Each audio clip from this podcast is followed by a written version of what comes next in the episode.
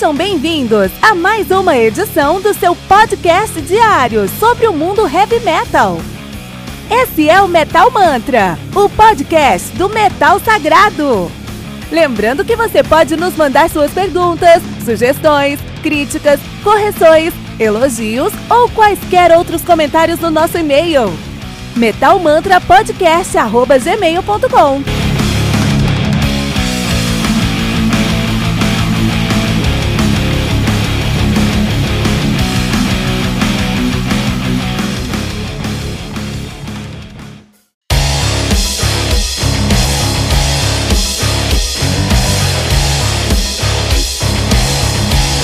Você ouviu os últimos lançamentos do mundo heavy metal? Não tá sabendo daquele show que está todo mundo falando? Nossa, em que mundo você vive?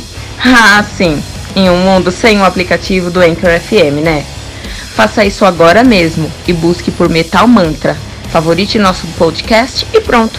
Você nunca mais vai perder uma atualização sobre o mundo do heavy metal, além de poder ouvir todas as músicas desse episódio.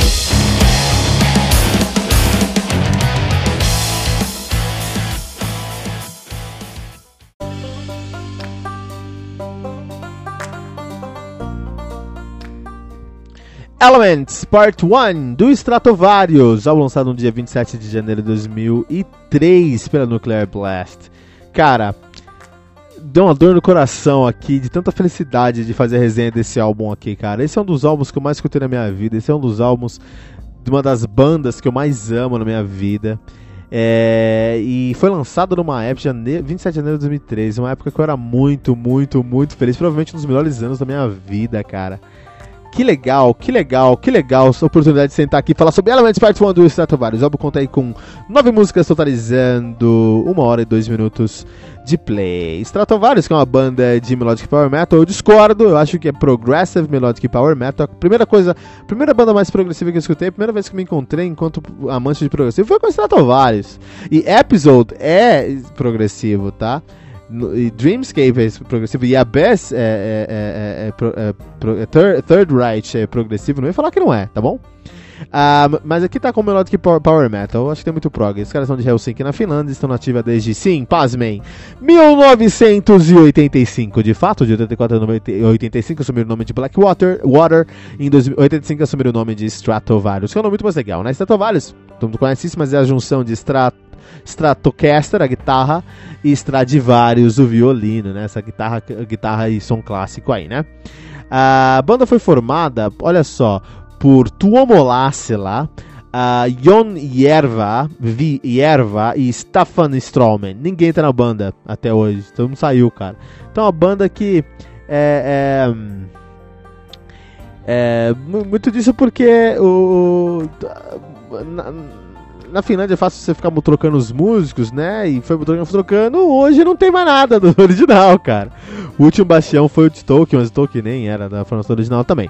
Então a banda tem o seu debut, o de 89, o Fright Night, tem o seu uh, sophomore, o 2 de 92. Em 92 também, também lançaram Twilight Time, e a coisa começou a ficar. Fright Night e o 2 são bem diferentes do que a gente conhece Stratovarius, tá? Mas o Twilight Time, o Fright, Nine, Fright Night e o 2, nomes terríveis. Mas o Twilight Time já tem uma cara mais de Stratovarius, e eles realmente têm o seu primeiro álbum, e aí eu considero o primeiro álbum do, do, do Strato, é o Dream Space, de 94. Aí você tem um álbum que tem aí é, a pegada dos Stratovarius mesmo. Fourth Dimension de 95, uh, Episode 96, esse álbum é meu álbum predileto dos caras, de muita gente, Visions de 2007, é muito progressivo, esses caras, esse álbum, primeira vez que eu me, me encontrei enquanto eh, amante de progressivo, Destiny de 98, muito bom também, Infinite 2000, muito bom também, e aí tem o Elements de 2000, parte 1, Elements parte 1 e parte 2, são um álbum duplo de 2003, vamos falar sobre parte 1 hoje, né?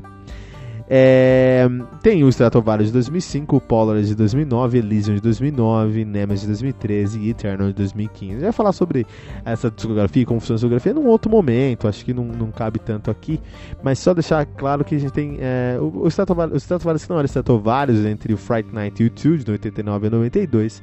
E aí a gente começa com a primeira fase do Stratovarius muito, muito progressiva, de, do, muito parecido com o Camelot também. Com seus três uh, próximos álbuns, o, o, do terceiro ao quinto, né? Que é o Twilight Time, Dream Space e o Fourth Dimension. Esses três álbuns, eles, eles sacramentam, eles sacramentam o estilo dos Stratovarius.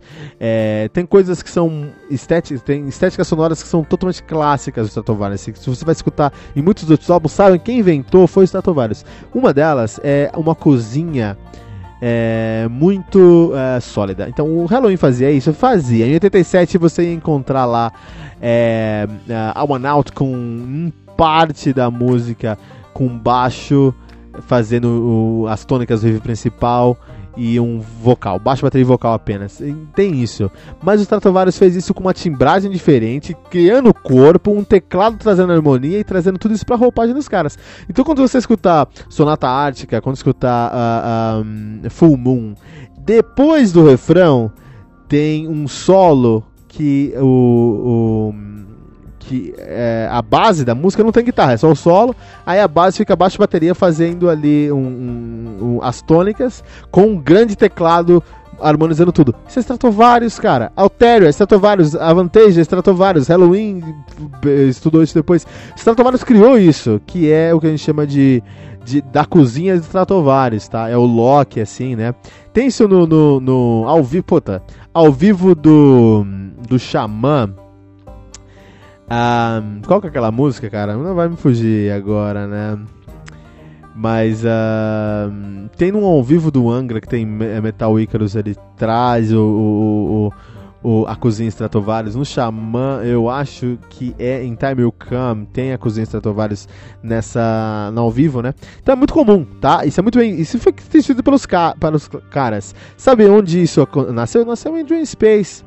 E você vai encontrar aqui no Elements Part 1 em Soul of a Vagabond. Soul of a, Soul of a Vagabond tem exatamente o que a gente está falando. Um baixo característico, um timbre mais gordo, mais encorpado, uma bateria ali é, só segui seguindo um tempo tranquilo, o vocal cantando muito em cima disso. E ainda o Tolkien às vezes fazendo só uns acordes soltos. Sabe onde você vai encontrar isso também? DT. Sabe onde você vai encontrar isso também? Symphonics. Todos os lugares, cara. Veio de Stratovarius. Não sei porque as pessoas não gostam de Stratovarius, cara. Eu amo Stratovarius, mas tem muita gente aí no mundo que odeia Stratovarius, que é radical com Stratovarius, cara. Eu não entendo. Stratovarius começou com tantas coisas, né? Uh, depois da segunda fase, foi uma fase de ascensão de mainstream com Episode, Vision, Destiny, Infinity, Element Part 1 e Element Part 2. Então, de 2000 e de, 90, de 96 até 2003, os caras estiveram no auge da sua carreira, agregando fãs por onde eles passavam, com um resultado muito bom em todos os seus álbuns. Fazendo a mesma fórmula, mas com muita criatividade e muito, com muita alma naquele som. O problema é que em 2005, uh, ah, só confirmar se foi em 2005 ou em 2009. Em 2005, não foi em 2005, acho que foi em 2009. É, 2009 com certeza. Isso. Em, em 2009, o Tolk, o Tolk saiu da banda. E entrou o Matias Kupiainen, que é um cara muito bom. Que toca muito. Mas essa pegada é, de, Strat de Stratovarius desde o Fourth, uh, The Fourth Dimension vem de uma personalidade musical do Tolkien.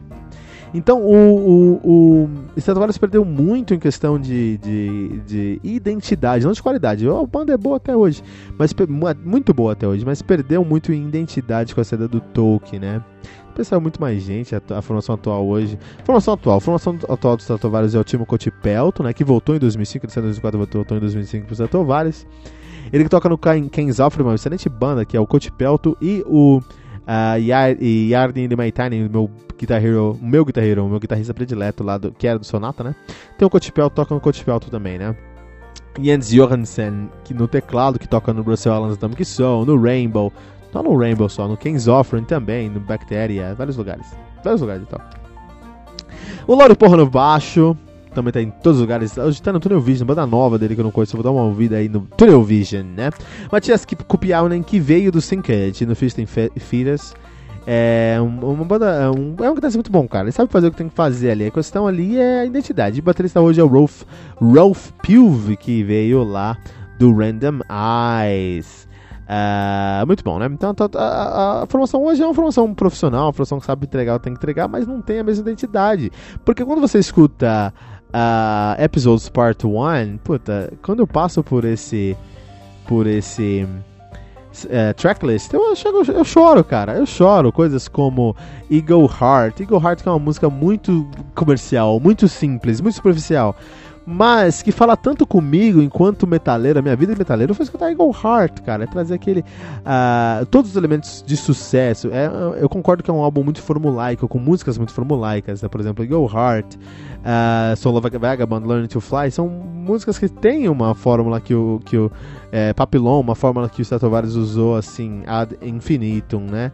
É, isso talvez faça as pessoas se afastar um pouquinho assim, mas eu gosto tanto, cara, e pra mim funciona tanto, cara, né? Um, a Walk My Own Song é uma música lindíssima, assim. Acho que eles tiveram espaço para começar a experimentar com alguns épicos, né? Eles já tinham feito uma parte mais épica em Visions e, e, e, e Destiny, mas eles trouxeram alguns épicos pra cá também. Long Story Short é um álbum que tem muitos. É, é, tem um conceito atrás que é falar sobre os elementos, né? Só que eles não falam sobre os elementos diretamente, eles não falam sobre ar, eles falam sobre águia, eles não falam sobre água, eles, é, é, eles falam sobre Sator Fortress, eles não falam sobre ar, eles falam sobre papilon. Então eles tentam Learning to Fly. Então eles tentam trazer elementos assim, né, pro som deles, mas sobre a, última música Drop in the Ocean, né?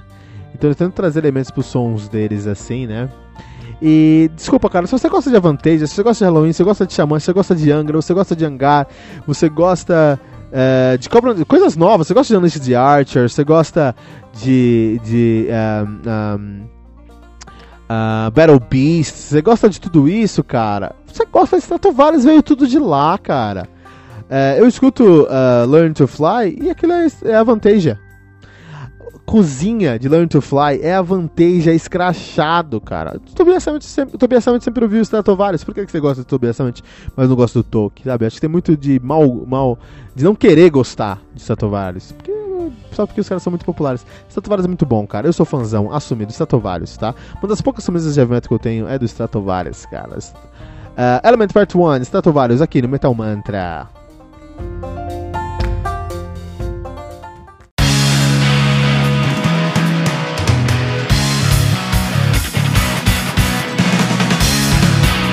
Pera aí rapidinho. Você ainda não baixou o aplicativo do Anchor.fm? Como assim? Faça isso agora mesmo e busque por Metal Mantra. Favorite nosso podcast e pronto. Você nunca mais vai perder uma atualização sobre o mundo do heavy metal, além de poder ouvir todas as músicas desse episódio.